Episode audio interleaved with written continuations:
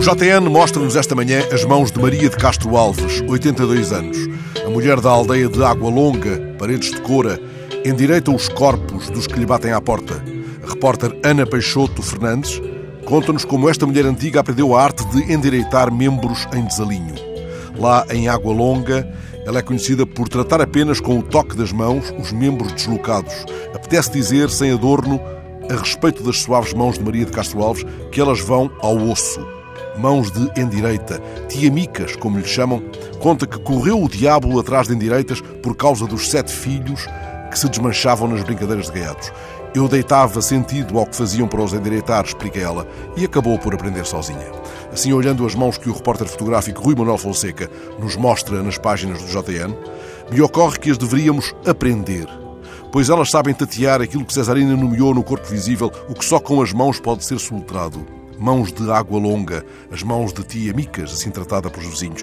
Prefiro retê-las com a impressão digital que o nome já insinua, Maria de Castro Alves, como o poeta baiano, pois poderiam ser para Maria de Água Longa, para as suas mãos, com um segredo, os versos de Castro Alves à mão fidalga, à mão que voa, mão que em trevas buscara Homero cego. A mão que vai ao osso.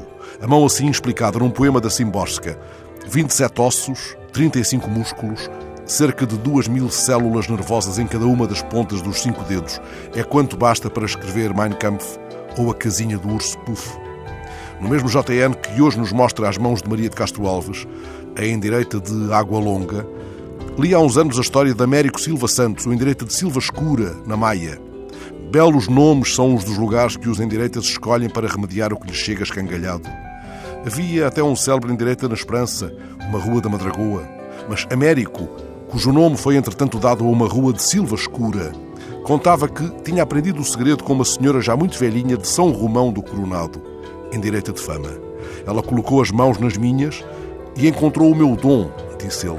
E assim bastava, a Américo, pôr as mãos no corpo de uma pessoa para saber onde estava o mal. Atletas de fama, como Albertina Dias e Fernanda Ribeiro, procuraram as mãos do endireita de Silva Escura.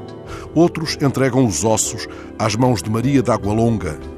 Não é coisa de menos, ainda que, como se inquieta Ferreira Goulart, sendo o osso a parte de mim mais dura e a que mais dura, ele possa ser também a que menos sou eu.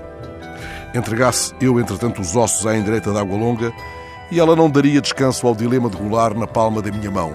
A fórmula de Maria é simples Enquanto não tiver a coisa no sítio, não o deixo.